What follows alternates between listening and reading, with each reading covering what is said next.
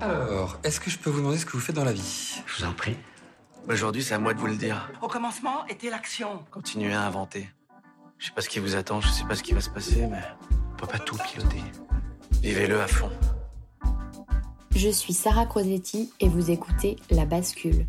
Ici, on s'invite dans l'intimité d'hommes et de femmes au parcours inspirant et singulier. On questionne l'art et la manière dont ils habitent le monde, le remettent en question et le redessinent à leur façon. On discute de ce qui les fait vibrer, des moments clés de leur existence où ils ont basculé vers d'autres horizons que ceux vers lesquels on les avait orientés jusque-là.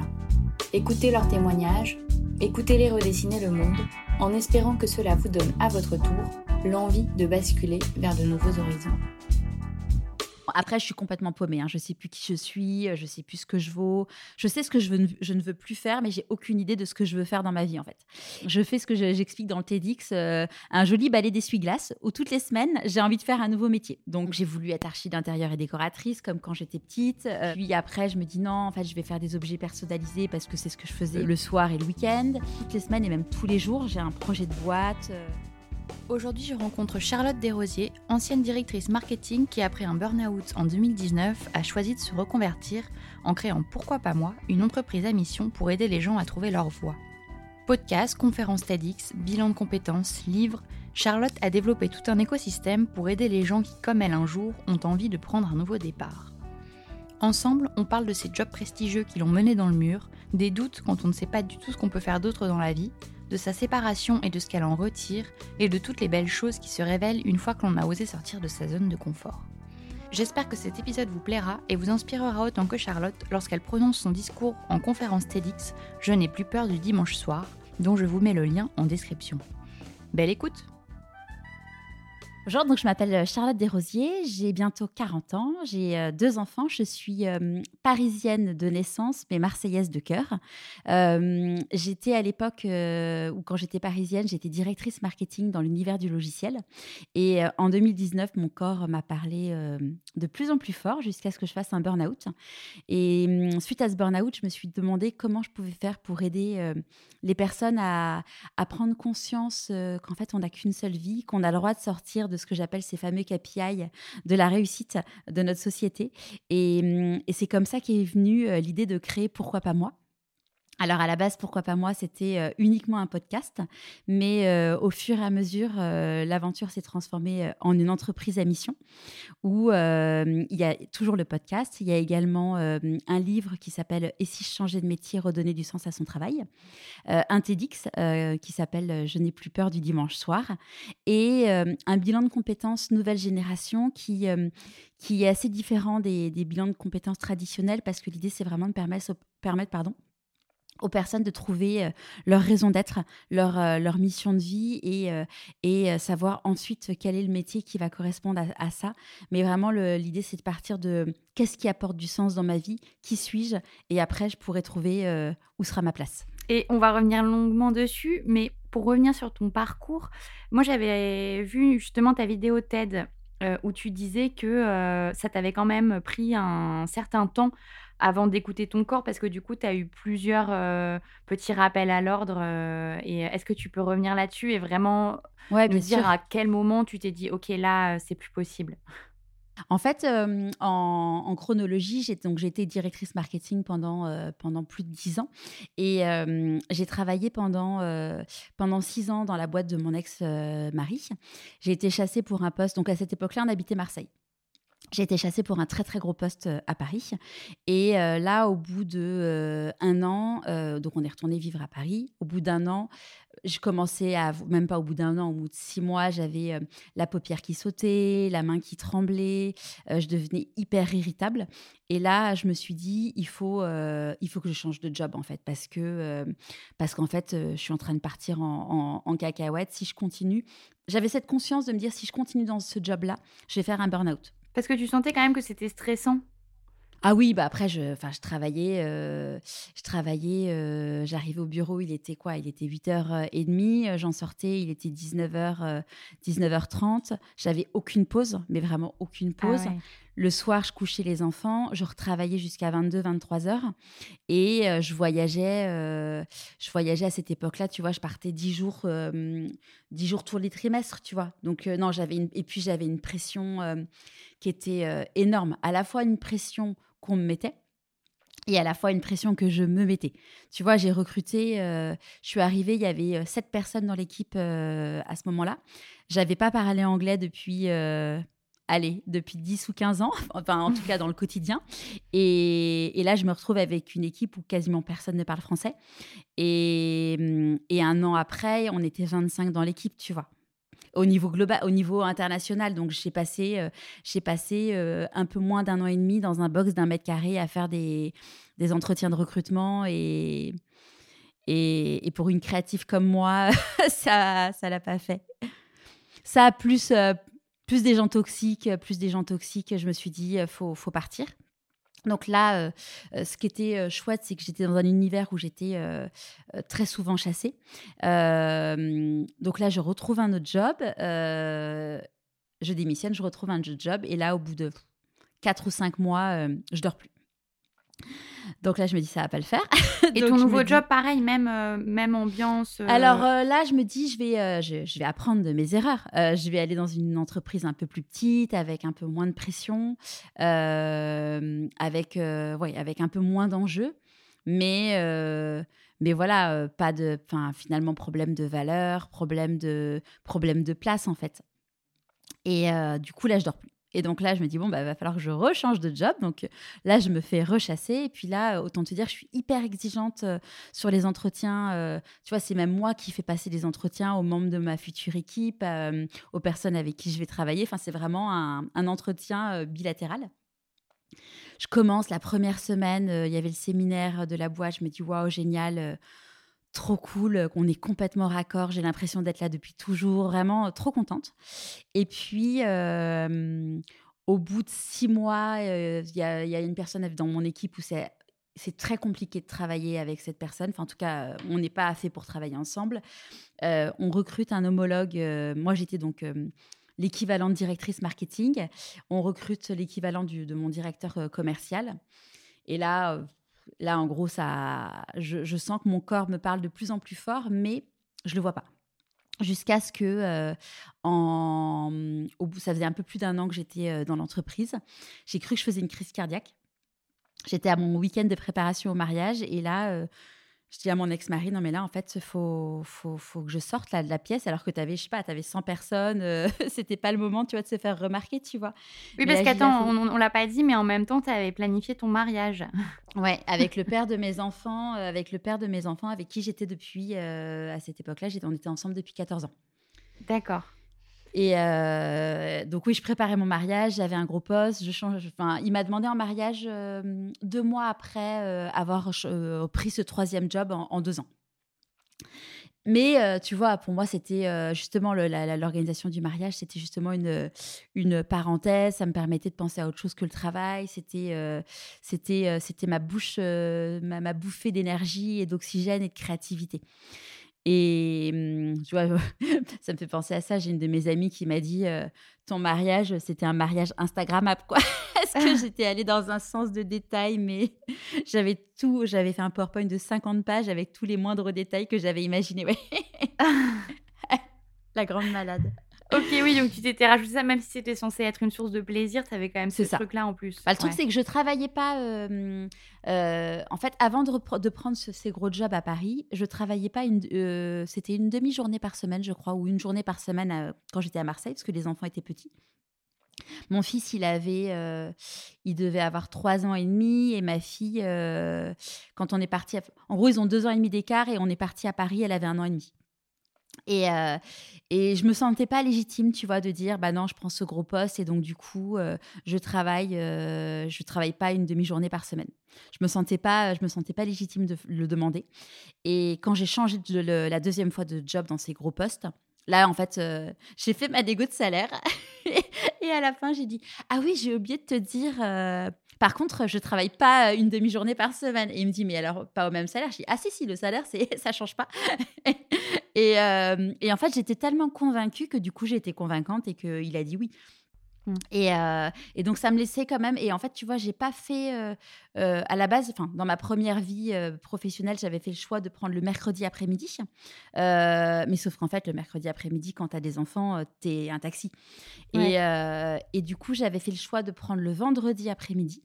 Comme ça, ça me permettait d'aller chez le coiffeur, me faire épiler, me faire la manucure et puis partir en week-end plus tôt pour éviter les embouteillages de la sortie de Paris. Et donc oui, donc cette demi-journée, ça te permettait aussi euh, de, et du coup d'organiser mon mariage. aussi. Ouais, mmh. exactement. Mmh. Donc donc dans cette euh, cette séance de, de, de testing là, tu tu te sens pas bien. Non, en fait, euh, le, on est en déjeuner, tout se passe bien et tout. Et là, d'un coup d'un seul, euh, moi, depuis petite, je fais des malaises vagos. Alors, j'en avais pas fait depuis très très longtemps. Enfin, genre, la dernière fois, c'était quand j'étais enceinte. Et là, là, c'était pas un malaise vagal, tu vois. Je connais vraiment bien les symptômes de, de la tête qui tourne, la bouffée de chaleur. Et là, si tu veux, j'ai une oppression dans la poitrine, j'ai une douleur dans le bras, j'ai les jambes, j'ai des spasmes dans les jambes qui tremblent. Je suis plus capable de marcher. Enfin, je suis vraiment, mais Enfin là, je me fais vraiment, je me fais vraiment peur. Et bon, le truc, enfin, le, la, chose positive, c'est que euh, on s'est marié dans un univers catholique et tu as plein de, as plein de médecins, de gens dans l'univers médical. Donc, il y a un médecin qui m'ausculte et qui me dit Non, mais c'est bon, elle fait pas une crise cardiaque, son cœur est OK. Par contre, il faut que tu ailles dormir, quoi. donc, je rentre chez moi, je vais dormir, je sais pas, trois heures d'affilée, un truc comme ça. Donc, ça, c'était le samedi midi. Le lundi, j'avais tous les lundis, j'allais à Lille euh, dans ce job-là. Et donc j'envoie quand même un texto à mon boss le dimanche soir en disant euh, bon je viens pas à Lille demain parce que j'ai fait un gros malaise. faut, enfin voilà, je, je, vais aller voir le médecin demain. Et si tu veux, j'étais tellement dans un déni que je suis allée, je suis allée voir le médecin à l'heure du déjeuner, le premier rendez-vous d'Octolib à côté du bureau. Enfin Là, j'arrive, je pense que je me mets un peu à pleurer, j'explique le malaise. Et là, elle me dit, bah, écoutez, je vous arrête, euh, je vous arrête quelques jours. Et je dis, non, mais en fait, non, vous m'arrêtez pas. Euh, on est en pleine levée de fonds, c'est la fin du trimestre. vous m'arrêtez pas du tout. En fait, euh, je suis en vacances dans quelques jours. en plus, mon grand-père est en train de mourir, donc donc je sais que j'aurai des jours en plus. Donc en fait, non, vous m'arrêtez pas. Elle n'a pas insisté. Euh, après, on se connaissait, tu vois, on se connaissait pas avec ce médecin. Et, euh, et, là, en fait, à partir de ce jour-là, euh, j'ai, ça a été le début. Pardon. Ça a été le début de ma chute, en fait. là, on est parti en vacances, du coup, dix jours après. C'était un, un, rêve d'enfant d'aller dans les dunes de sable au Maroc. Et là, en fait, dès que je me levais, dès que je me levais, j'avais la tête qui tournait, euh, j'étais, euh, j'étais triste, j'étais pas bien, alors qu'en fait, euh, sur le papier, je me mariais deux mois après avec l'homme que j'aimais, avec, j'étais avec mes enfants, enfin tout était, tout était censé être idyllique, quoi. On rentre de vacances et là, il y avait une personne de mon équipe qui, qui rentrait de vacances aussi, et là, je me dis, mais en fait, je suis encore aussi irascible et irritable et pas patiente que avant les vacances, ce qui est pas normal parce que c'était vraiment des vacances reposantes. et puis mon corps me, parle de plus en plus fort. En fait, je, dors mal. au fur et à mesure, bah, je pleure quasiment tous les soirs. je j'ai cette oppression dans la poitrine en fait qui ne part pas. Et on arrive donc le malaise c'était fin mars début avril et on arrive au week-end de l'Ascension donc on était fin fin mai. Et là, je me dis, en fait, je, me rends compte qu'en fait, je ne suis plus capable de travailler. C'est-à-dire que on me demande des tâches au boulot, je suis plus capable de les faire. oui, parce que du coup, tu, tu bloques, tu. Ouais, mon, cerveau mon, cerveau n'y arrive pas. Ouais, des mmh. trucs que, j'ai déjà fait 100 fois dans ma vie, j'y arrive pas. en tant que manager, j'ai aucune patience, enfin, j'y arrive pas. prendre le train, chose que je fais toutes les semaines, ça m'angoisse. Tout, tout, euh, en gros, je, je, je, je, suis plus moi, quoi. Je suis plus du tout moi. Je suis plus capable. Mes enfants, je leur crie dessus tout le temps. et puis c'est surtout que physiquement, je me rends compte en fait que que ça va pas. Tu vois, j'allais au yoga toutes les semaines. Et à chaque début de cours, elle posait la question de comment vous vous sentez aujourd'hui? Et là, je me rends compte que ça fait huit mois que je me dis tous les, tous les, je sais plus, les jeudis midi, j'ai l'impression d'être au bout de ma vie. Tu sais, ce truc où tu te dis que tu es au bout de ta vie, mais, mais ça, c'est toutes les semaines, quoi. Et, mmh, et, là, je me dis, en fait, Charlotte, si tu continues comme ça, en fait, tu ne seras même pas capable d'être debout à ton mariage, en fait. Et, tu prends confiance quand même, tu vois, il y a un moment où effectivement. Tu... Ouais, mais j'ai attendu, j'ai attendu, j'ai attendu beaucoup, beaucoup trop tard parce que ce qui se passe, c'est que du coup, bon, comme j'étais dans un déni total, je retourne voir le même médecin en me disant que si je vais voir le médecin de mon quartier, il me croira pas, tu vois. Et, et elle me dit bon bah ok, bon bah ok, c'est bien, je vous arrête et tout. Je lui dis par contre là, si vous m'arrêtez, vous m'arrêtez pas une semaine. Enfin là, l'idée c'est vraiment que que je me remette sur pied, donc je m'arrête un mois. Et, euh, et, si tu veux, après chaque, euh, enfin avant chaque rendez-vous de prolongement d'arrêt, je, je, ne dors pas la nuit en me disant, imagine, il me demande d'y retourner quoi. C'est vraiment une angoisse euh, absolue. Ah oui, c'est devenu vraiment une angoisse, ouais. Ah ouais, c'est c'est juste pas possible. C'est pas, je, je, ouais, j'en dors pas la nuit quoi. Mais je suis, enfin après, tu vois, c'était, je suis plus allée voir cette généraliste parce que d'ailleurs, parenthèse, si un jour, ça me fait dire qu'il faudrait que je le dise plus souvent ça. Euh, le médecin qui m'a arrêté m'a donné un arrêt de maladie avec euh, horaire euh, de sortie limité. En fait, tu sais, quand tu as les arrêts maladie, soit tu aucun, tu peux sortir en fait quand tu veux, soit tu as des horaires où tu as le droit de sortir de chez toi que entre midi et deux et le soir et le matin, quoi. Euh, et, tu peux avoir un contrôle de la, de la Sécu euh, pour vérifier si tu es bien chez toi pendant ton arrêt maladie. Et ce qui est une énorme euh, connerie, c'est qu'en fait, quand tu fais un burn-out, tu as juste besoin de ne pas être enfermé entre quatre murs. Moi, j'ai eu besoin, tu vois, j'ai fait des promenades dans Paris pendant des heures et des heures, juste le besoin de me retrouver avec moi-même, de dormir, de partir, de me partir au vert et compagnie. Et, euh, tu vois, j'en ai parlé après avec ma psychiatre. Elle m'a dit en effet, évidemment que je vous mets pas des horaires de sortie limités parce que, parce que du coup, ça crée aussi de l'angoisse chez moi de me dire «Oh, je sors, mais en soi, j'aurais pas le droit, je pourrais me faire contrôler. Alors, le médecin m'avait dit bon, bah écoutez, parce que je l'avais rappelé après, elle m'a dit bah écoutez, si vous avez un contrôle, vous direz que vous êtes en rendez-vous chez moi. Mais, mais ça te crée de la charge mentale dans un moment dans ta vie où, où tu as t'en as déjà as déjà tellement que il faut pas t'en rajouter.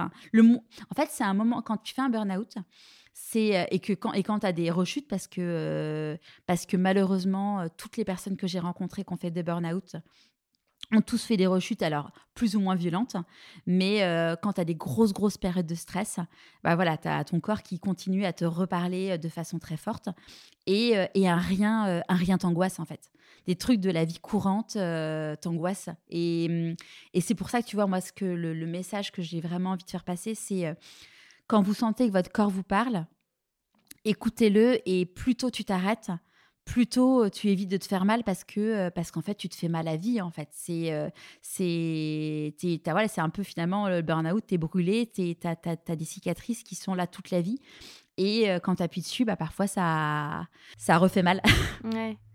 Et du coup, alors là, tu es en arrêt et, euh, et, ça devient de plus en plus évident pour toi que tu vas pas retourner. Euh, alors ma petite voix me dit, ma petite voix me dit que je n'y retournerai jamais, mais mon mental me dit, mais Charlotte, tu as tellement bossé pour ce job. et puis, euh, tu vois, j'avais euh, ce que, tu vois, ces fameux KPI de la réussite. J'avais un appart de ouf euh, dans un super quartier à Paris. j'avais, une très grosse équipe. J'avais un gros salaire. j'avais ma place dans le comité de direction. La boîte où je bossais était hyper en vue. Enfin j'avais tous ces trucs où, quand tu fais un dîner, ah ouais, t'as trop réussi, toi. et, et à cette époque-là, en fait, ouais, mon mental me dit, euh, as enfin, si t'arrêtes, t'as aucune idée de ce que tu veux faire, quoi.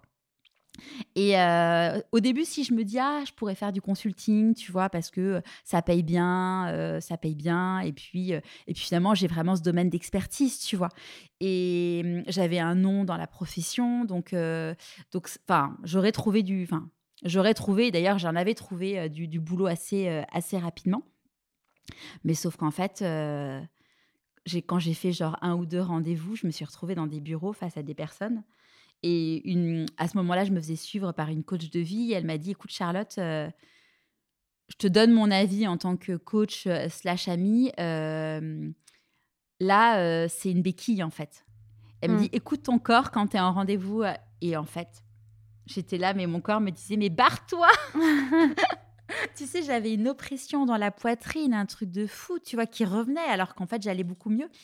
Et, euh, au final, tu vois, j'ai j'ai jamais fait de conseil euh, en marketing parce que euh, parce qu'en fait, ma place, elle n'était pas là. Donc du coup, voilà, mon, mon mental me, je laisse aller le- de plus en plus le mental. J'écoute de plus en plus mon corps et mon intuition. Et, euh, mon, intuition me dit en fait euh, c'est fini en fait. Et ce qui est rigolo, petite anecdote, c'est que euh, donc j'allais à Lille tous les lundis. Et, et la dernière semaine où je vais à Lille, donc juste avant le week-end de l'Ascension, j'ai j'ai dans ma tête à aucun moment je me dis que je vais je vais m'arrêter. C'est enfin il y a aucun sujet quoi. Et hum, je suis je descends les escaliers. Je me revois encore en train de descendre les escaliers pour rentrer et prendre mon train pour Paris, dans, le, dans les bureaux. Et je me dis, Charlotte, c'est la dernière fois de ta vie que tu mets les pieds ici. C'est en Ah gros, ouais. j'ai eu un espèce de flash qui m'est revenu après parce que, euh, parce, que, euh, parce que voilà, tu vois. Et même quand j'avais fait, j'avais commencé ce job, je me disais, Charlotte, c'est la dernière fois de ta vie que tu fais ce job. Et, en fait, finalement, tu te rends compte que ton intuition, elle te parle, que elle, voilà, ton corps, euh, c'est beaucoup mieux que toi, et que si tu guides ta vie avec ton mental, c'est pas idéal. Ouais, non, je, je comprends très bien ce que tu veux dire. Mm. Euh, ok, et donc là, tu te, effectivement, euh, tu commences un peu le consulting, tu sens que ça va pas le faire. En fait, Euh, en fait, je fais des rendez-vous, euh, je fais des, ren- je fais des rendez-vous, mais ça, ça, ça Ouais. s'arrête là. En fait, il y a soit je fais une proposition financière qui est beaucoup trop, beaucoup trop élevée, soit on me dit, bah écoute, faut que tu fasses ça en temps de temps. Bah en fait, non, c'est pas, j'ai pas envie de me remettre dans le mur. Soit euh, il y avait un truc, il y avait une proposition où j'avais signé avec les personnes et le Covid est passé entre temps. Et, euh, et donc, du coup, bah, la, la prestation s'est jamais faite. Mais c'est une bonne chose parce que, euh, parce que je, voulais le faire pour me rassurer financièrement, mais, mais j'étais pas, j'étais pas à ma place. Et du coup, ce qui se passe, c'est que donc, du coup, bon, finalement, j'écoute mon intuition, mon corps, et, et je me dis, bon, bah, stop, stop avec ce, boulot, sachant que il commençait à mettre un petit peu de pression sur est-ce que tu reviens ou est-ce que tu reviens pas sachant qu'il venait de finir la levée de fonds euh, et que du coup moi je me sentais si tu veux redevable vis-à-vis d'eux de leur dire si je revenais ou je revenais pas tu vois vis-à-vis de mon équipe vis-à-vis de mon boss. Et, euh, et donc je leur ai dit bon en fait non je reviens pas euh, je reviens pas on fait une rupture conventionnelle et, euh, et tout le monde est content. Et bon sachant que j'étais pas là depuis très longtemps j'ai pas eu j'ai pas je suis pas partie avec un, un, un matelas. Donc ouais. donc Mais pour eux c'était financièrement, j'allais dire que tu avais, comme tu disais que tu gagnais bien ta vie, tu avais un peu mis de côté, etc. Tu avais un. Non, pas des Pas masses. Non. Non, non, pas des masses. Après, j'avais le chômage, tu vois. euh, j'avais le chômage, mais clairement, j'ai perdu beaucoup hein, euh, sur. euh, je sais plus combien j'ai perdu par mois, mais euh, ouais, on parle bien de, mémoire, peut-être de 2000 euros par mois, ce qui est quand même co- colossal. Ouais. Mais bah, je me disais à ce moment-là que j'allais faire du consulting, donc bon, ça aurait, ça aurait mis du beurre dans les épinards. Coup de coup du destin, j'ai la nounou qui gardait les enfants, qui nous a plantés euh, du jour au lendemain. Et du coup, euh, bah, on n'avait plus la nounou à payer qui faisait les sorties d'école, qui nous coûtait quand même euh, très cher. Donc finalement, ça, ça, on a eu un coût de vie moindre. Et puis, bon, mine de rien, tu vois, quand tu es... Enfin, j'ai changé mon, j'ai changé mon train de vie, tu vois. euh, j'avais envie de choses beaucoup plus simples. J'avais plus besoin de faire du shopping. Enfin, tu vois, euh, euh, tu te fais. alors, évidemment, tu vois, il y avait le, loyer à payer, les impôts et tout. Mais finalement, en fait, quand, quand tu as un gros salaire, finalement, tu. Et puis après, j'avais mon ex-mari qui avait un gros salaire aussi, tu vois. Mais tu te fais en fait à ça, tu vois. Là, j'ai, on est, on est, on s'est séparés euh, l'été dernier. Euh, clairement, clairement en termes de finances, euh, comme c'était lui le gros salaire du couple, euh, c'est, c'est voilà, c'est aujourd'hui c'est, c'est, c'est très ric-rac euh, parce qu'avant je gérais les enfants et donc du coup bah j'étais pas à 100% sur ma boîte.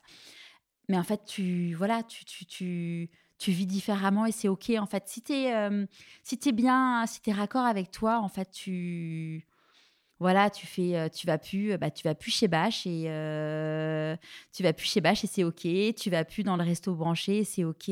Tu, tu, tu vas, bah, typiquement, tu vas, en fait, c'est plein d'exemples, mais qui sont. à l'époque, tu vois, j'allais me faire épiler bah, chez l'esthéticienne tous les, tous les 15 jours, 3 semaines. Bah, maintenant, bah, je fais à la maison toute seule. Avant, j'allais faire le semi-permanent tous les 15 jours, 3 semaines. Bah, maintenant, j'ai mon petit kit euh, à la maison et je le fais toute seule. Enfin, c'est plein de petites choses qui font que bah, à la fin du mois, euh, bah, ça compte en fait. Ouais. Et tout, parce que ton mari, euh, donc il avait un gros salaire, mais est-ce qu'il pouvait euh, subvenir aux besoins de toute la famille ou quand même, toi, c'était nécessaire que tu travailles? Alors, quand on était à Paris, c'était nécessaire que je travaille parce qu'on avait un énorme, un énorme loyer et un énorme train de vie. Après, il y a le confinement qui est passé et euh, on a quitté, euh, on a quitté euh, Paris pour retourner à Marseille. Et ouais, il y a un an et demi, il me disait, écoute, euh, ce que tu fais, c'est tellement exceptionnel pour, euh, c'est tellement exceptionnel euh, que si t'as pas besoin de gagner de l'argent, on se démerdera toujours. Ok. Oui, donc tu avais quand même un soutien, ce qui n'est pas négligeable. Clairement. Ouais. Bon, c'est plus ce qu'il dit maintenant qu'on est en train de divorcer, mais bon, voilà. Et donc là, ça vient C'est cadeau. te... ça te vient comment euh, cette idée euh, donc de, de te dire bah, je vais euh, je vais écrire un bouquin, je vais Mm. je vais développer quelque chose autour du bilan de compétences? Alors en fait, en... donc je mets fin à mon contrat de travail en- avec mon boss en, en octobre. En- Après, je suis complètement paumée. Hein. Je sais plus qui je suis, euh, je sais plus ce que je vaux. Je sais ce que je, veux, je ne veux plus faire, mais j'ai aucune idée de ce que je veux faire dans ma vie en fait. Et hum, je fais ce que je- j'explique dans le TEDx, euh, un joli balai d'essuie-glace où toutes les semaines j'ai envie de faire un nouveau métier. Donc, euh, alors moi, je suis hyper créative. Et donc, j'ai voulu être archi d'intérieur et décoratrice, comme quand j'étais petite, euh, parce que c'est le métier de mon papa. Euh, et puis après, je me dis non, en fait, je vais faire des objets personnalisés parce que c'est ce que je faisais en, le, soir et le week-end. Et puis, euh, toutes les semaines, j'ai, euh, enfin, toutes les semaines et même tous les jours, j'ai un projet de boîte, sachant que depuis que je suis toute petite, je sais qu'un jour, je créerai ma boîte. Ça, c'est, c'est un truc qui, est, qui était ancré en moi et. Parce que mon papa est entrepreneur et que pour moi, c'était une évidence qu'un jour, euh, je serais entrepreneuse, mais aucune idée dans quel domaine, tu vois. Et, euh, et on est donc en novembre. Là, euh, en fait, j'ai un, je suis face à un feu de cheminée avec mon ex-mari à la campagne, un samedi soir. Et là, j'ai un flash et je lui dis, mais en fait, moi, ce que je veux faire, c'est un podcast qui s'appellera Pourquoi pas moi, qui sera l'invitation à écouter sa petite voix et... et j'interviewerai des gens qui ont euh, réussi et qui vont nous montrer euh, leurs peurs, leurs doutes. Et euh, si tu veux, ben voilà, j'ai fait euh, 15 ans de marketing. Il y a eu aucun brainstorming en fait. Tout est tout est arrivé, mais comme une voilà, comme un flash en fait. Vraiment le truc incroyable. Et, et là en fait, ce que je me, je mets là, je conscientise pourquoi je veux faire ça. C'est parce que euh, quand j'étais très mal, quand j'étais euh, même en- encore en poste, je me suis dit moi, ce qui m'a aidé en fait euh, à me donner du courage, de l'espoir quand j'étais vraiment pas du tout en forme, c'était le témoignage de personnes qui ont osé écouter leur petite voix et être à leur place. Et tu vois, je pense à, des François-Xavier de Maison qui étaient, traders et qui sont devenus humoristes. Enfin, voilà, il y avait des histoires dans, de personnes où je me disais, waouh, enfin, c'est incroyable d'avoir réussi à oser, à oser ça. Et après, bon, ce qu'on m'a dit, c'est, enfin, il y a plein de gens qui m'ont dit, mais Charlotte, ça existe déjà des podcasts euh, sur ce sujet, notamment à l'époque, il y avait déjà les déviations. Je dis oui, mais euh, moi, ce qui me, il y avait les déviations, il y avait Génération du It Yourself. Je dis oui, mais en fait, c'est, enfin, c'est des formats, ils font du super travail. Enfin, euh, vraiment, c'est super. Mais moi, ce qui me manque, c'est les vraies coulisses. C'est que euh, ils parlent jamais de leurs peurs et de leurs doutes, en fait. C'est que euh, waouh, c'est amazing, en fait. Et moi, ce que je veux vraiment montrer, c'est euh, c'est les coulisses, en fait. C'est de dire que euh, c'est de prouver aux autres et me prouver à moi-même aussi que derrière chaque réussite, il y a eu des peurs, des doutes, des galères, des échecs. Et, euh, et du coup, pour moi, c'était vraiment hyper important de, de, euh, de le montrer parce que je voyais un nombre de personnes dans mon entourage proche euh, et moins proche qui prenaient le même chemin que moi. Et je me disais, mais comment je fais pour les aider? Parce que je leur, dis, je leur disais, mais fais gaffe, mais en fait, bah non, en fait, ça marchait pas parce que moi, on m'avait dit, Charlotte, tu, tu vas te prendre le mur, mais, mais je l'ai pas. Enfin, en fait, la, première phase du burn-out, c'est le déni. Donc, euh, je me suis dit, j'ai envie d'ouvrir les yeux aux personnes. Et puis moi aussi, de reprendre confiance euh, en moi en rencontrant des personnes exceptionnelles, sachant que euh, je suis quand même convaincue qu'on est tous des personnes exceptionnelles, mais que voilà, il y en a qui l'ont plus révélé que d'autres parce qu'ils sont à leur place. Oui, ouais, ouais, non, non, je comprends ce que tu veux dire. euh, Mais je suis d'accord que moi aussi, pour l'avoir vécu, en fait, ce, que, ce qui m'a un peu sauvée euh, comme toi, c'est d'écouter des gens qui Mm. étaient un peu passés de l'autre côté, tu vois, C'est et ça. de dire. euh, Parce que quand, quand tu regardes ton microcosme et euh, les gens qui sont autour de toi, en fait, t'as pas de soutien. Enfin, les gens sont un peu dans leur truc et tu te dis pourquoi je suis la seule et, et qui ça marche pas, quoi. Mm. Ouais, ou même, tu vois, je me rappelle, je suis complètement, je suis complètement d'accord avec toi, tu vois, même, euh, euh, je pense à un truc, c'était, euh, du coup, j'ai changé trois fois de job en, même quatre fois, du coup, de job en trois ans, quoi, trois, quatre ans. Et j'ai un copain, je me rappelle un soir, un copain qui me dit, bon, bah, de toute façon, à chaque fois qu'on te voit, on, te- on attend à ce que tu nous dises que tu as changé de job. Et, et tu vois, j'avais fait, j'avais fait un, un post sur Insta sur ça. C'est c'est quand vous avez vos amis qui changent tout le temps de job? En fait, il y a deux options. Soit tu lui dis, enfin, en fait, tu es instable. Soit tu lui dis, mais en fait, euh, pourquoi? Qu'est-ce qui va pas? Et tu lui tends une main et, et tu le juges pas. Enfin, parce qu'en fait, euh, fondamentalement, si je changeais autant de fois, c'est que j'étais pas bien, en fait. Oui, et t'as pas, t'as aucun ami qui t'a, ou peut-être que eux étaient aussi occupés avec leur vie euh, respective, mais du coup, oui, t'as pas eu le soutien. Euh, après, tu disais que t'avais vu, t'avais vu un coach de vie qui t'a peut-être aussi aidé. Alors, le coach de vie, euh, je l'ai vu, euh, j'en ai vu deux fois un coach de vie dans ma vie pro. J'en ai vu un euh, après le, le très très gros poste que j'avais pris. J'avais pris un mois de break en fait. entre les deux jobs parce que je sentais que j'avais vraiment besoin de passer du temps avec ma avec, enfin, avec, avec mes enfants mais notamment avec ma fille parce qu'elle était elle était pas à l'école et euh, du coup j'avais pris un mois de break j'avais pris une coach de plutôt une coach professionnelle là, pour m'aider justement, tu vois, sur mon onboarding et tout. Euh, donc ça, ça m'avait fait du bien. Mais hum, après, tu vois, mon entourage proche me disait, Charlotte, euh, Charlotte, tu tu t'en fais trop, Charlotte ralentit. euh, mais, hum, mais je le comprenais pas en fait. Ouais. Et donc là, tu commences avec le podcast. Du coup, je Euh, lance le podcast ouais, en janvier 2020. Euh, là, euh, les retours sont juste incroyables. Enfin, en fait, ça a été, pour moi, ça a été un moment difficile émotionnellement, dans le sens où euh, j'ai été arrêtée en juin euh, 2019. Et entre juin 2019 et euh, janvier 2020, euh, sur, sur LinkedIn, j'étais euh, sortie des, des- radars. Et j'avais pas voulu changer mon poste parce que j'assumais pas ce truc de je ne sais pas ce que je veux faire de ma vie. Et du coup, j'ai fait mon coming out, entre guillemets, sur, euh, voilà, j'ai quitté mon poste de, de CMO, de, donc directrice marketing. Je suis devenue, euh, euh, j'ai créé ce podcast, mais je n'ai aucune idée de comment je gagnerai ma vie un jour, hein, évidemment. Enfin, j'avais le chômage, mais voilà. Et, mais je savais au fond de moi qu'un jour, je gagnerais ma vie avec Pourquoi pas moi. Et, et donc là, si tu veux, c'est... je, ouais, je sors, de, enfin, je sors de, de plusieurs mois de silence où je vois que mes proches à, euh, à, une, à une marée de, de messages, mais, mais d'encouragement, de soutien, mais vraiment un truc, mais euh, il m'a fallu une semaine pour traiter tous les mails, tu vois. Donc c'était euh, c'était incroyable.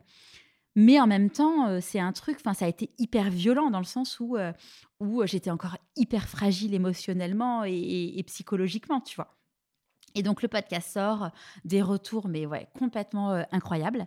Et le confinement arrive. Là, je me dis, en fait, j'ai la certitude que, euh, bah voilà, que c'est un moment dans la vie des personnes qui va être vraiment euh, encore, encore plus fondamental dans cette quête de sens. Et, euh, et je sais que euh, je suis très, comme tu l'as compris, je suis très intuitive. Euh, je sais qu'en fait, le confinement, ça va pas durer 15 jours. Tu vois, j'ai dit à mon ex-mari, en fait, on va aller s'installer chez ma tante à la campagne qui n'utilise pas sa maison. On a rempli la voiture, on a rempli deux voitures avec notre vie, en fait. Enfin, il m'a dit, non, mais Charlotte, on part 15 jours. Non, on part pas, on part pas 15 jours. Et tu vois, on est rentré à Paris fin juin pour déménager et retourner à, retourner à Marseille. Donc, euh, en fait, euh, euh, ce moment-là, je me dis, OK, comment je fais pour aider les personnes? Parce que euh, mon podcast était quand même encore hyper jeune. euh, les gens l'écoutaient euh, surtout en voiture euh, ou en faisant du sport. Et donc, je me suis dit, ils ont besoin qu'on les aide, mais pas, pas que avec le format podcast.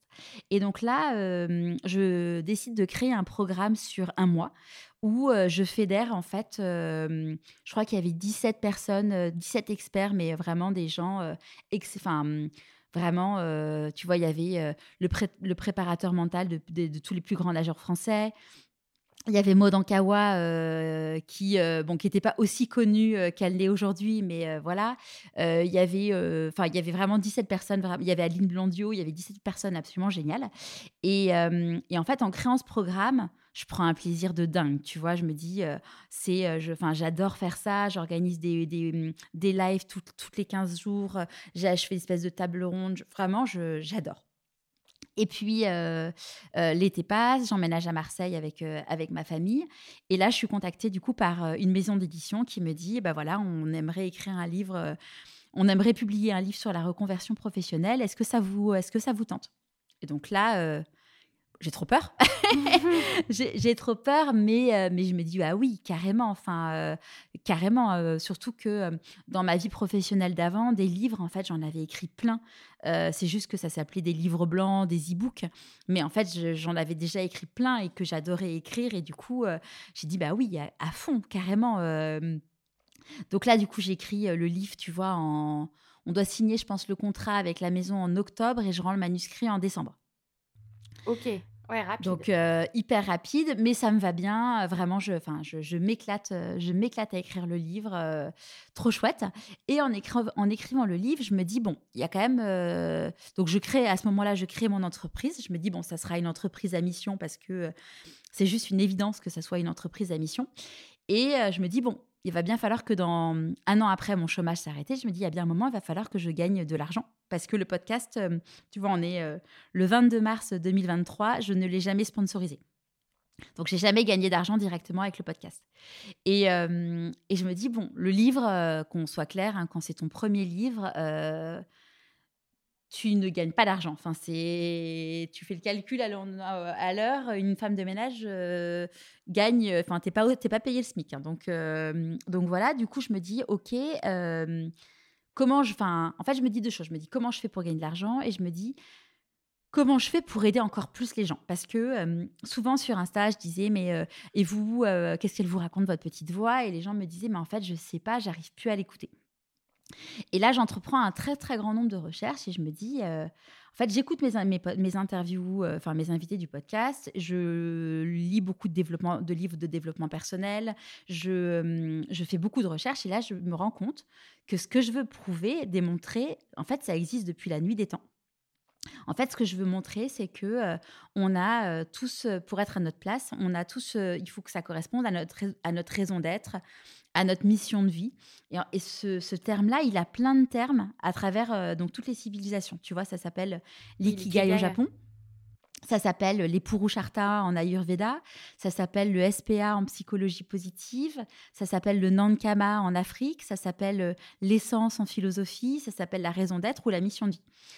Et euh, donc évidemment, tu vois, je lis des bouquins sur l'ikigai et tout, mais je me rends compte que bah, c'est quand même hyper compliqué quand même d'arriver à trouver son ikigai, euh, c'est pour son SPA. Et du coup, je me dis, en fait, moi, ce que je vais créer, c'est une méthode avec un cheminement qui va permettre aux personnes, en fait, de trouver finalement leur, le fameux Golden Circle de Simon Sinek, euh, qui est du coup l'idée de dire que pourquoi les bilans de compétences traditionnels euh, il y a beaucoup de gens qui, bah, finalement, euh, retombent dans une lassitude, dans des, grands questionnements, dans, une quête existentielle. C'est parce que les bilans de compétences traditionnels se cantonnent à trouver ton, ton, ton AO, à savoir tes compétences, et ensuite ton what, ton métier. Et l'idée, en fait, c'est de partir de, du chapeau qui est quel est ton why, euh, quelle est ta raison d'être, quelle est ta mission de vie, euh, qu'est-ce qui apporte du sens dans ta vie, pour ensuite aller regarder quels sont tes talents, quelle est ta zone de génie. La zone de génie, c'est là où tu as les compétences, mais où tu as, le sens en plus. Euh, et après, trouver le métier qui, te correspond, mais aussi se dire que le métier, s'il n'existe pas, tu peux te le créer. C'est euh, voilà, c'est se dire que euh, on va pas prendre un tableau Excel et faire un test de personnalité, te dire ok, tu es fait pour tel métier. Parce qu'en fait, le métier, tu vois, moi, mon métier, à moi, quand on dit c'est quoi ton métier? Alors, euh, bah alors, moi, ma mission, c'est d'aider les gens à écouter leur petite voix. Et mon, et mon moyen, ça va être le podcast, ça va être l'écriture, ça va être euh, l'animation d'une communauté, ça va être le bilan de compétences nouvelle génération. Mais je peux pas me définir en un métier, en fait. Et, et du coup, ça, c'est un truc qui est hyper important, c'est de se dire que on a la possibilité de se créer la vie dont on rêve. Et puis, le dernier truc qui est hyper important, j'ai rajouté au Golden Circle, c'est le where, qui est l'environnement. C'est quel est l'environnement qui va respecter à la fois ton équilibre vie pro, vie perso, Sachant que, euh, euh, bah voilà, mon équilibre vie pro, vie perso, quand j'étais euh bah, mariée, c'était pas du tout le même que maintenant que je suis séparée. quand tu as des enfants en bas âge, c'est pas le même que quand tu as des enfants qui sont plus grands. Donc l'idée, c'est vraiment de se dire, de donner des outils aux personnes à vie pour pouvoir s'adapter à leurs nouveaux besoins, à leurs nouvelles problématiques. Et puis se dire bah, quelles sont mes valeurs et d'être dans un environnement qui respecte tes valeurs parce que euh, c'est prouvé scientifiquement que si tu es dans un environnement qui ne respecte pas tes valeurs, ton corps va dérailler. Euh, c'est voilà, c'est entre guillemets mathématique. Donc du coup, l'idée c'est vraiment de permettre aux personnes de cheminer pas à pas. Euh, donc la première étape, c'est sortir de cette fameuse roue de hamster, de, du coup pouvoir se reconnecter justement à leur petite voix. Ensuite, d'apprendre à comprendre comment ils fonctionnent apprendre à se connaître. Et à travers tout ça, ils vont collecter hein, ce que j'appelle des pièces de puzzle pour pouvoir reconstituer après ces grands puzzles qui sont l'ikigai, les purusharta, euh, euh, le why, oh, what, where. Et euh, à la fin, ça va être de dire, OK, maintenant tu sais, tu sais qui tu es, tu sais ce que tu vaux, tu as appris à t'aimer, à te respecter, tu sais où est-ce que tu as envie d'aller. Et ce qui est génial, c'est que en fait, comme ce travail, il vient d'un énorme travail d'introspection parce que la méthode, elle repose sur beaucoup d'auto-coaching, plus du coaching individuel mais essentiellement de l'auto-coaching, ça fait que du coup, les réponses, en fait, les gens, ils vont les avoir, ils vont les mûrir en eux, et du coup, ça va être une évidence. Et, et, et à la fin, l'idée, c'est de les aider à oser grâce à des plans d'action et le fait de lever bah, les dernières petites barrières qu'ils mmh. auraient pu se mettre dans leur, dans leur tête. Oui, parce que souvent, je pense que tu dois le vérifier aussi, mais pour l'avoir fait et, et, en avoir discuté aussi autour de moi, c'est que souvent, tu as l'impression que tes barrières, elles sont financières, elles sont logistiques, etc. Mais en fait, tes vraies barrières, elles sont psychologiques avant tout. Mmh. Ouais. Oui, les barrières, en fait, on est les. on se met nos propres barrières et, et tu vois c'est c'est ce que c'est ce que tu vois quand quand j'ai vu que mon mariage était en train de partir en, en cacahuète tu te dis, mais en fait, enfin voilà, euh, ça fait 17 ans qu'on est ensemble, euh, j'imagine pas ma vie sans lui. Euh, et puis voilà, on est une. Fin, c'est, c'est, pas mon modèle. Enfin, mes parents, ils sont toujours ensemble, tu vois. Enfin, et.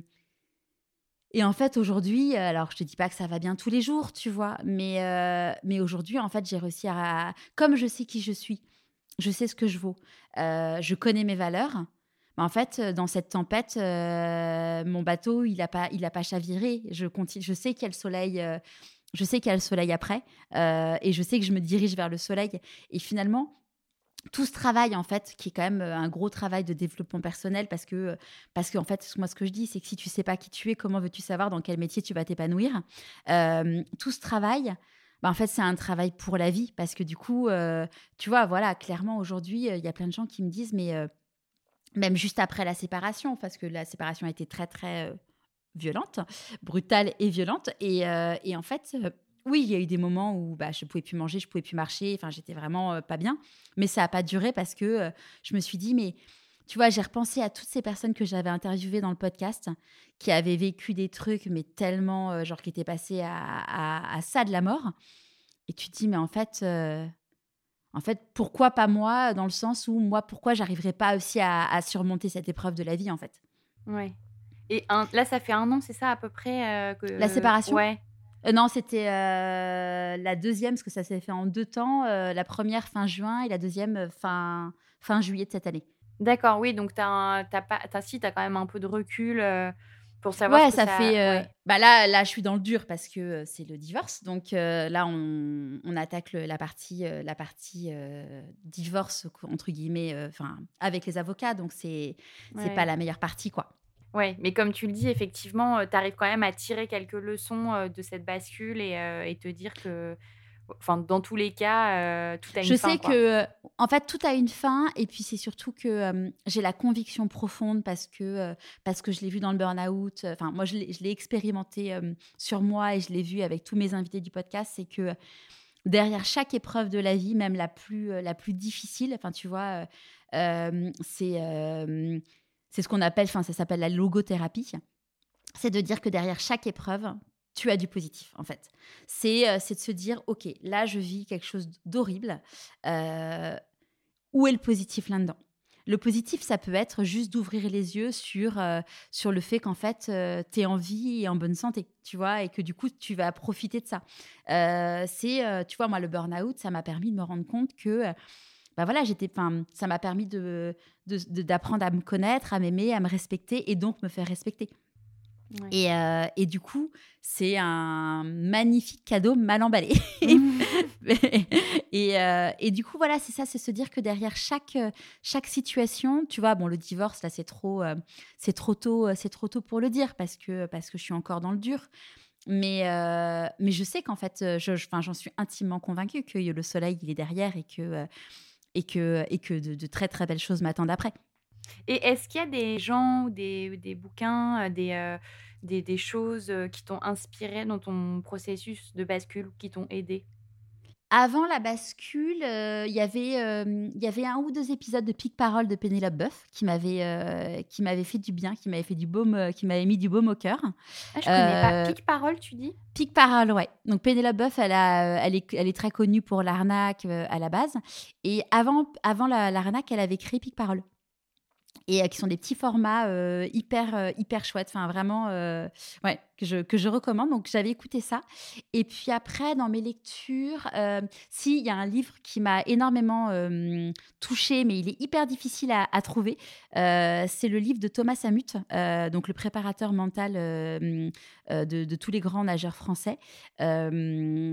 Thomas, son livre, ça s'appelle Un cancre dans les étoiles. Et son livre, si tu veux, quand je l'ai lu, je dormais pas la nuit en fait. Si tu veux, je lisais genre deux pages avant de m'endormir et je dormais pas tellement, ça me ça me travaillait. Tu vois, il y a une phrase avec c'était euh, c'était genre euh, le bonheur n'est pas dans l'atteinte des objectifs mais dans le chemin. Et là, je me suis dit mais Charlotte, en fait, euh, bah oui, parce qu'en fait, moi, tu vois, je donc j'ai changé quatre fois de quatre fois de job en très en très peu de temps. Et je me disais, bon, allez, on va célébrer euh, quand, euh, quand j'aurai signé mon contrat. Ah, bah non, on va quand même pas célébrer quand j'aurai mon contrat, il y a la période d'essai quand même. Bon, ok, on, on célébrera quand il y a la période d'essai qui est validée. Ouais, mais en fait, là, je me sens pas top dans le job, donc en fait, euh, on va pas célébrer un truc où je suis pas super contente, quoi. Et puis après, je me disais, ah super, j'ai atteint mes objectifs. Et là, il y a mon boss qui me disait, ah bah oui, c'est bien, tu as atteint tes objectifs, mais. Et du coup, tu te dis, mais euh, tu vois, j'ai passé, euh, j'ai passé des années et des années à, à, me dire, en fait, je serais contente quand j'aurais atteint telle chose. Et quand j'atteignais telle chose, j'étais même pas contente, en fait. Et, et, du coup, tu vois, maintenant, je me dis, ouais, vraiment, le bonheur, il est dans le chemin. C'est, euh, c'est tu vois, dans ce, dans Je n'ai plus peur du dimanche soir, c'est de dire, en fait, en fait, le bonheur, il doit être tous les matins en se levant. Alors, évidemment qu'il y a des jours où euh, tu n'as pas envie de te lever, il y a des jours où, euh, où euh, tu as des coups de mou. C'est la vie, et on est bien d'accord. Mais l'idée, c'est de se dire que, que voilà, le, les trois quarts des, jours dans ta vie, de ta semaine, tu dois être content, en fait, de te dire que la vie, elle est trop courte pour se dire que, que tu la gâches, en fait. Parce que parce qu'en fait, on est, enfin, ce que j'ai compris, c'est qu'en fait, on est souvent dans une zone de confort, mais qui est pas confortable. Donc c'est, euh, c'est oui, c'est en fait, les gens, ils ont peur de passer le cap, et c'est complètement normal parce que euh, après cette zone de confort, ça a été théorisé. La zone d'après, c'est la zone de peur. Donc c'est complètement normal euh, de passer par là. C'est comme quand tu fais du vélo, du vélo, on a oublié. Mais quand tu fais du vélo, il y a un moment quand tu te lâches, bah, tu as peur en fait. Mais tu es obligé de passer par ça pour, euh, pour, pouvoir, euh, pour pouvoir avancer dans cette zone euh, qui va être. Il y a la zone de peur et après il y a la zone d'apprentissage et après il y a la zone de réussite. Et toute notre vie, on passe là-dedans, tu vois. On passe là-dedans quand on apprend à parler, à marcher, à, à, lire, à apprendre une nouvelle langue, à apprendre une nouvelle discipline, un nouveau sport, un nouveau métier. Enfin, c'est toujours, ça se passe toujours comme ça. Donc, c'est se dire, bah, moi, tu vois, ça a été, ça a été un peu mon, mantra euh, de tout l'été, tu vois, post-séparation, j'ai eu un, comme ça a été très violent, euh, j'ai eu un besoin de me sentir vivante. Mais un truc, tu vois, genre, je, euh, du coup, je me suis dépassée, j'ai fait des trucs, mais que j'avais jamais osé faire dans ma vie, tu vois, enfin des trucs, mais qui peuvent, qui peuvent paraître tout con, tu vois, mais ça peut être genre, euh, par exemple, moi j'ai le vertige, j'ai été faire de l'acrobranche avec mes enfants, tu vois. Euh, j'ai fait, ouais, en fait, j'ai fait des trucs où, euh, où jamais j'aurais, jamais j'aurais osé, tu vois.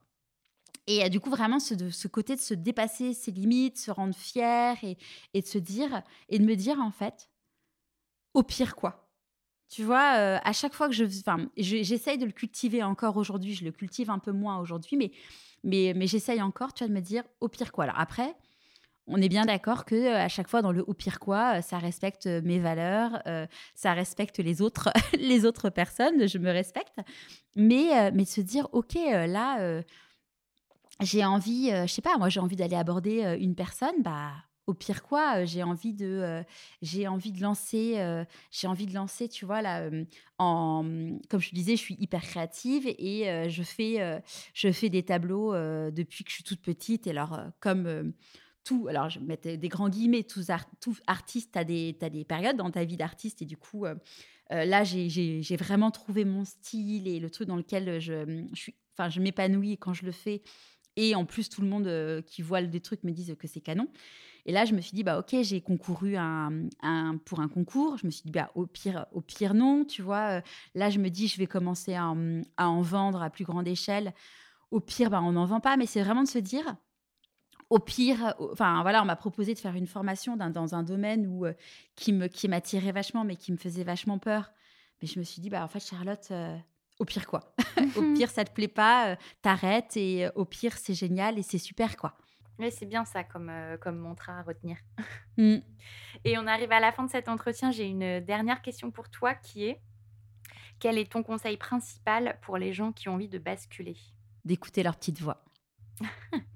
Parce qu'en fait, euh, au fond, on le sait au fond de nous, vraiment. Hein, c'est, euh, c'est, ça, ça m'émeut en fait en te le disant parce que parce qu'au fond de nous, on sait les choses, mais que le mental fait qu'on n'a pas envie de l'écouter. Et euh, le mental, c'est soit, euh, soit son petit loup noir, son petit loup gris qu'on a dans la tête, soit euh, la voix des autres. C'est ce qu'on dit, c'est la vie des autres, L apostrophe AVIS.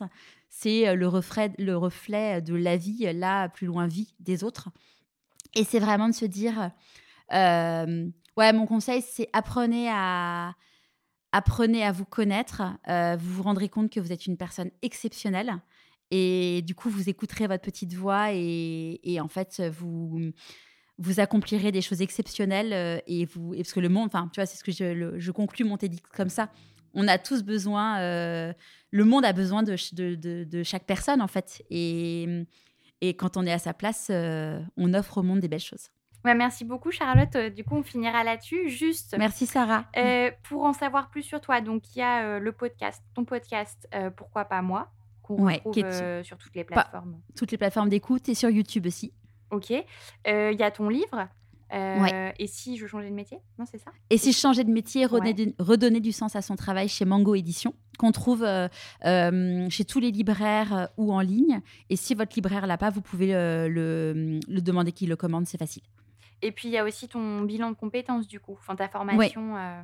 Il y a le bilan de compétences nouvelle génération. Du coup, vous pouvez avoir plus d'informations sur le site pourquoipasmoi.co. Euh, CO. Et euh, je suis certifiée, du coup, ça permet qu'il soit finançable à 100% avec le CPF ou via Pôle emploi ou via le plan de formation de l'entreprise. Pour moi, c'est en fait, dans ma mission de vie, c'est aider le plus grand nombre. Et du coup, pour moi, c'était vraiment important de permettre d'avoir des, des tarifs raisonnables et, et, et, que le CPF puisse le prendre en compte à 100%. Ok, c'est très. Et puis sur Instagram, euh, sur Instagram et euh, c'est le compte pourquoi pas moi.co et j'ai une newsletter euh, sur le site. Vous pouvez vous inscrire toutes les semaines, tous les vendredis. Je partage l'épisode de podcast, le dernier épisode qui s'est passé. je raconte un peu ce qui s'est passé dans ma semaine et ce que j'en ai appris. je partage aussi des, des outils et puis je finis toujours par euh, un moment de gratitude. En fait, je finis mon podcast par euh, un merci parce que euh, pour moi, c'est hyper important de dire merci. Je trouve que c'est vraiment un moment qui permet de reprendre, de se reconnecter un peu à bah, remercier les autres et puis aussi se remercier soi potentiellement. Et donc du coup, la newsletter finit par ça. Et donc du coup, j'en profite pour te dire merci pour ton invitation. bah, je t'en prie, avec plaisir. à très bientôt, Charlotte. Avec, oui, avec plaisir. Merci, Sarah. Pour retrouver toutes les références et les ouvrages abordés dans ce podcast, rendez-vous dans la description du podcast ou sur le compte Instagram La Bascule Podcast. Et si vous avez aimé, n'hésitez pas à laisser 5 petites étoiles ou un mot doux sur Apple Podcast. À bientôt pour de nouveaux épisodes de La Bascule.